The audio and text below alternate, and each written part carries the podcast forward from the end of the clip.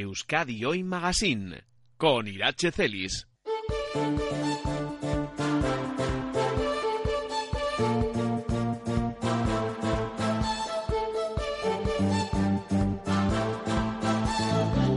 Cuando llega el momento de la separación, del divorcio, independientemente de que haya eh, un matrimonio de por medio, de que seamos pareja, de hecho, de que simplemente hayamos estado, como dicen algunas amamas, arrejuntados, pues hay muchas dudas que mm, tenemos que ir dirimiendo. Si tenemos hijos, llega ese punto de pensión eh, alimenticia o pensión compensatoria o las dos cosas. ¿Estamos hablando de lo mismo? Bueno, de partida ya os digo que no.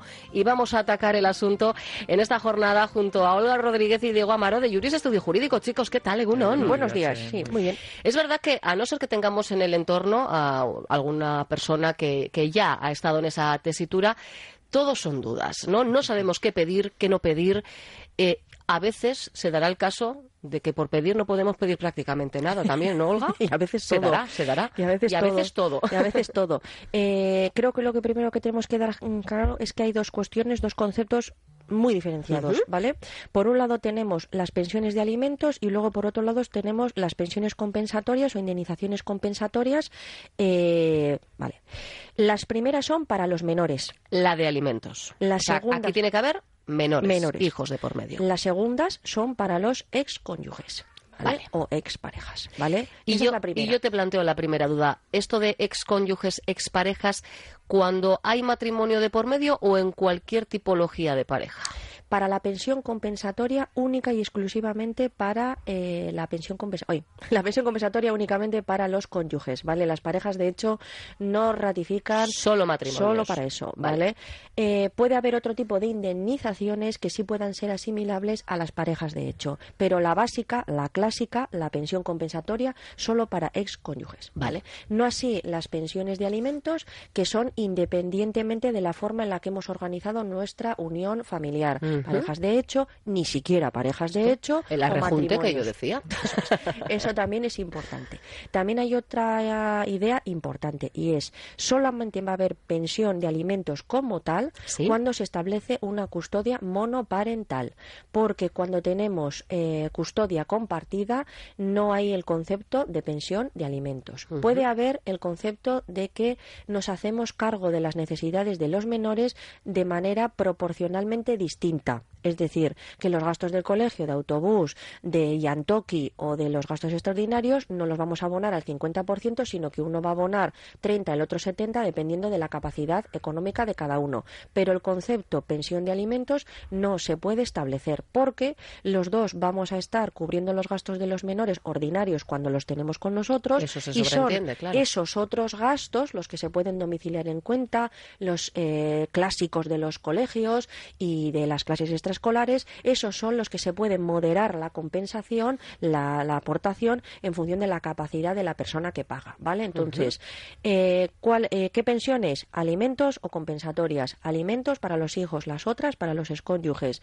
Solamente pensión de alimentos en el caso de, eh, de que tengamos custodia monoparental, no en los otros casos, ¿vale? Y luego ya habrá que analizar caso por caso cuál es la cuantía de la pensión de alimentos. ¿Y en base a qué se suele establecer esa cuantía? Son dos grandes las, los cauces, ¿vale? El primero sería la capacidad económica de la persona que va a prestar los alimentos, nóminas, eh, ahorros, eh, bueno, pues esas cosas. ¿Cuánto tenemos, cuánto manejamos en el día a día habitualmente? Y segundo, porque también podemos tener una capacidad económica muy alta, pero que las necesidades de la persona, o sea, del menor al que vamos a tener que prestar alimentos, pues sean las que sean. Es decir, por mucho que nosotros tengamos una nómina de 3.000 euros, si nuestro hijo, respecto del que no vamos a tener la, custodia compartida, ni nosotros la custodia, eh, tiene unos gastos moderados y unos gastos ordinarios, no le van a poner una pensión de alimentos de 1.000 euros, ¿vale? Sino que le van a poner ajustado a esas necesidades, a esos gastos ordinarios que tiene. Pero entonces, al hilo de lo que estás diciendo, entonces eh, entiendo que esto es revisable, porque evidentemente los niños, las niñas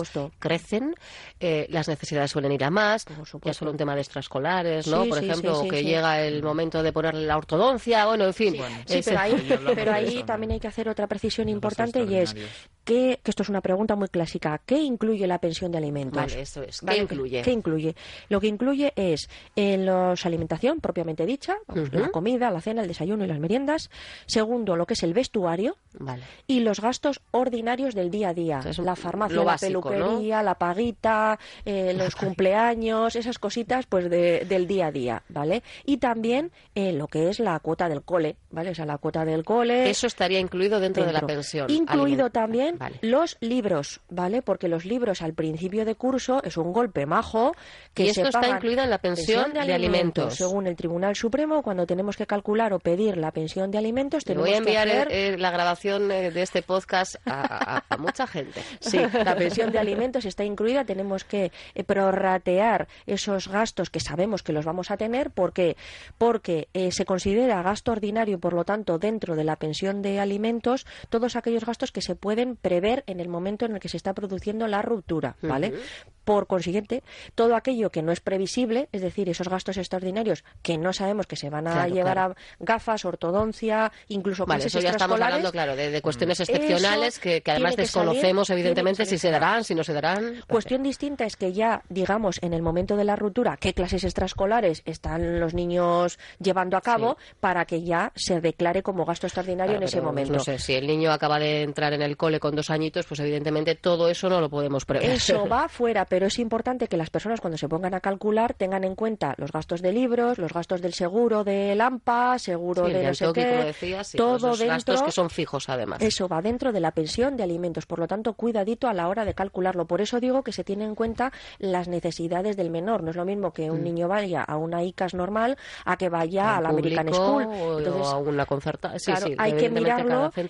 Eso es. Entonces, hay que mirar la capacidad de la persona que tiene que prestar y las necesidades concretas de, en este caso, el, menor, ¿vale? Esto quiere decir que también en esa comparativa no quiere decir que el que vaya a quedarse con la custodia del menor no tenga que aportar nada. Es decir, si tenemos, por ejemplo, que el menor tiene unos gastos mensuales de 400 euros, no quiere decir que el progenitor no custodio vaya a tener que sufragar esos 400 euros, sino que de esa cantidad, pues igual se considera que tiene que pagar 300 o 325. ¿Qué pone la otra persona? La otra persona, el que ejerce la custodia, pone esa cantidad, diferencia, ¿no? Hasta, hasta el gasto ordinario mensual, pero también está poniendo el cuidado y también está poniendo otro tipo de, digamos, de, funciones para que ese menor pueda salir adelante. El día a día tiene unos gastos. Totalmente. y además, pues bueno, pues de cuidado también propiamente dicho. Eso, eh, en ¿Eh? este caso no tiene precio. eso es. Entonces, a la hora de calcularlo y por mucho que nosotros sabemos que existen por ahí unas tablas de baremación. Bueno, pero las tablas de, de baremación, perdona, se las pasan lo voy a decir muy coloquialmente, por el forro.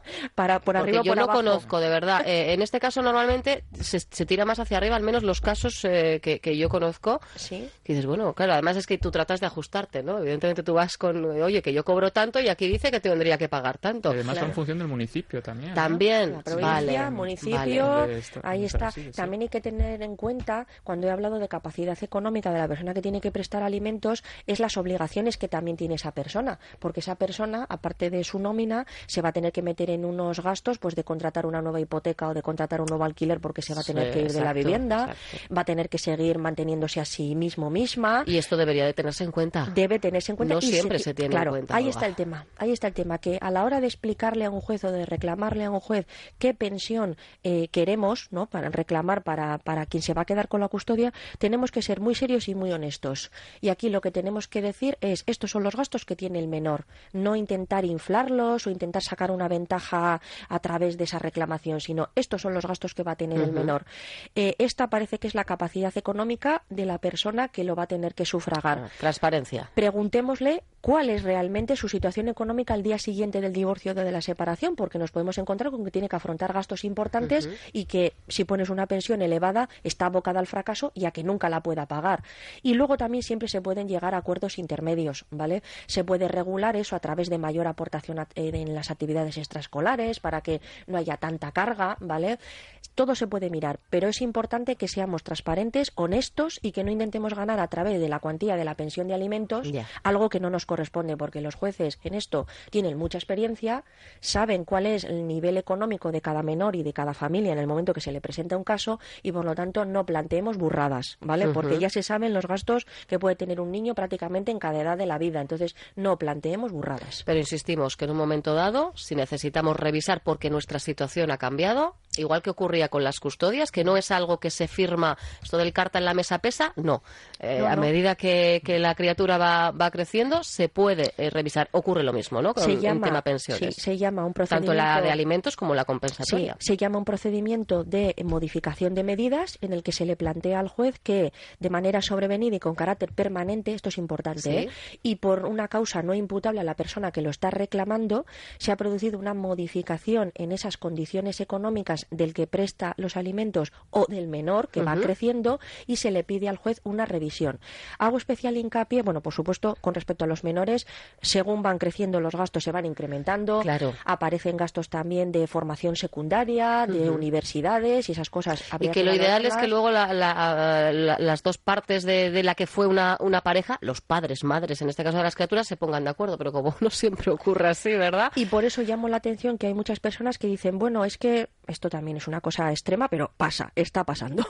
es, eh, es que la pensión es que es terriblemente alta, no puedo, no puedo, no mm. puedo, voy a dejar de trabajar voy a pedir la cuenta en mi empresa, voy a dejar de ser asalariado y me voy a convertir en autónomo y mm, una manera para, de intentar para demostrar una situación peor desfavorable y así mm, rebajar lo que es la pensión. Tampoco hagamos trampas porque salvo que lo tengamos como una certeza, que hay personas que le ha pasado, se puede perder el trabajo, antes tenías dos y de repente tienes uno, medias jornadas y las cosas están pasando. Cuidado también con estos, estas maniobras porque los jueces van a investigar, van a investigar el motivo del despido, el motivo del cese, si has cobrado indemnización, si no, y por lo tanto cuidado con estas, con estas historias. Y hombre, si sabemos que los gastos son los que son y además estamos viendo pues que es en beneficio del menor, no racaneemos por 50 o por 100 euros al mes que realmente va a ir en beneficio, ¿vale? Otra cosa es que observemos, pues porque nos hemos pasado a la hora de establecer la cuantía o que bueno que exige una modificación. Bien, planteémonos al juez, pero tampoco hagamos historias extrañas, ¿vale? Porque luego se nota. ¿Vale? Eh, por otro lado está lo que hemos hablado de las pensiones compensatorias. Esto es otro mundo. es otro mundo. Primero, porque claro, hay que, dirimir eh, qué parte de, la pareja queda en una situación económica desfavorable tras esa separación o divorcio, ¿no? Vale, sí. Lo primero y más importante, no confundir lo que es la pensión compensatoria con eh, una, una compensación que hay específica del artículo 1438, creo que es del Código Civil, que está establecida única y exclusivamente para los matrimonios eh, en separación de bienes. Vale, ¿vale? Eso, no tiene nada que ver, ¿vale? Eh, la primera parte, la pensión compensatoria, que es la habitual. Un matrimonio se divorcia. Eh, al día siguiente del divorcio se puede producir un desequilibrio económico en una de las partes, porque, por ejemplo, lo más habitual es que solamente uno de los de las de las miembros de la pareja trabaje y el otro al día siguiente del matrimonio se quede sin nómina, ¿vale? Entonces, el divorcio le genera un desequilibrio económico. Si eso lo sumas con que ya se tiene una edad elevada. Con que se bueno, cada vez menos, no te creas. Ya, también, no, es cierto, aunque luego ha cambiado mucho, ¿verdad? La coyuntura. Pero, sí, pero bueno, efectivamente estás en una situación eh, en la que acceder al, mercado laboral es cada vez se nos pone más cuesta arriba. Te has dedicado toda la vida al cuidado de la familia, por lo tanto puede que te hayas quedado un poco obsoleto y que entonces lo tengas especialmente complicado. Aquí es donde entra el juez y entonces corrige esa, ese desequilibrio al día siguiente estableciendo una pensión compensatoria a favor del cónyuge que sufre este perjuicio. Esa pensión, la cantidad que en esto mm, eh, no hay ni tablas, o sea, no es como lo de las pensiones, aquí ya no hay ni tablas. Aquí es hacer cuentas, Exacto. Esta puede ser o indefinida o temporal. La línea jurisprudencial actual tiende a que sea temporal y no indefinida. Antes veníamos de... Incluso puede tener cierta periodicidad o que sea un, pago de golpe, ¿verdad? Eso es, puede estar capitalizada como, los, como esto. Y si no puede ser periódica, ya digo, con carácter indefinido durante dos años, tres años o lo que fuera. Con eso entendemos que se ha paliado el desequilibrio económico del divorcio y que esa persona puede empezar a funcionar de cero hacia adelante con sus propios ingresos. Y otra cuestión distinta, y esto sucede, ya digo, en los matrimonios casados con separación de bienes, es aquellos que eh, se ha dedicado uno de los miembros de la pareja al cuidado de la casa y a, impulsar que el otro se haya desarrollado profesionalmente y que le hayan ido las cosas mucho mejor y que haya hecho un, un patrimonio privativo durante el matrimonio importante, mientras que el otro, por quedarse en casa cuidando de los hijos, no ha tenido esa posibilidad de generar bienes privativos para ese momento del divorcio, se establece esta compensación, ¿vale? Tiene todo el sentido del mundo. Tiene todo el sentido del mundo porque, mm, claro, el que está casado en gananciales, todo lo que se ha generado con su matrimonio, llegado ese momento te vas a llevar el 50%, con lo cual, por ahí tú te has quedado en casa, pero la nómina del otro también te ha beneficiado a ti. Pero en la separación de bienes, todo es del otro. Y ahí viene esta eh, pensión compensatoria mm, sui generis, que realmente es una cantidad compensatoria, que no es lo mismo, y aquí ya hablamos de números también, y es decir,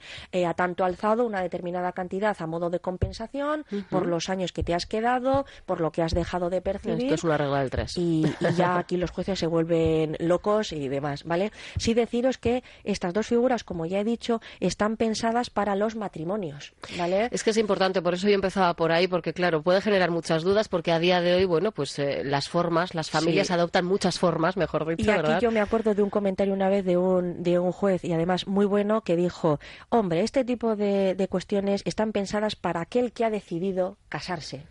El que no ha decidido casarse, este es el riesgo. Y es decir, no puede ser asimilable hasta estos extremos eh, el, cónyuge con la pareja de hecho o con el que ni siquiera es pareja de hecho. Que todo se andará, ¿eh? porque al final eh, yo creo que la, sociedad siempre va un pasito por delante. claro, una cosa es casarte, hacer un contrato, porque en el fondo es que, es, estás firmando un contrato, efectivamente. Y otra cosa son las cuestiones asimiladas que para hijos, para alimentos, para usos de la vivienda puede ser, pero para repercusión económica igual no debemos ponerla al mismo nivel.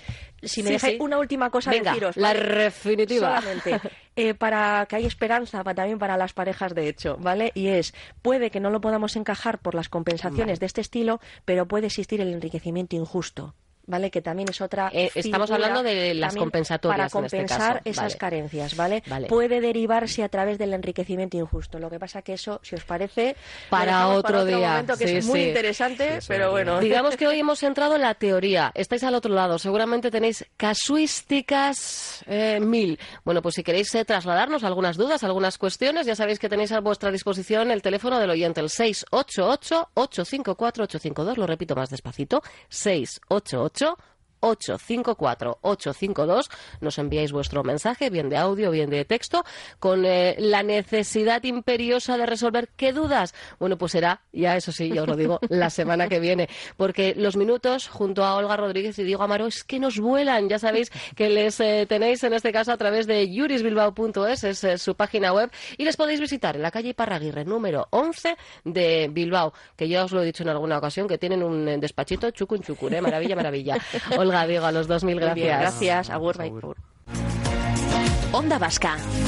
Diez años contando contigo.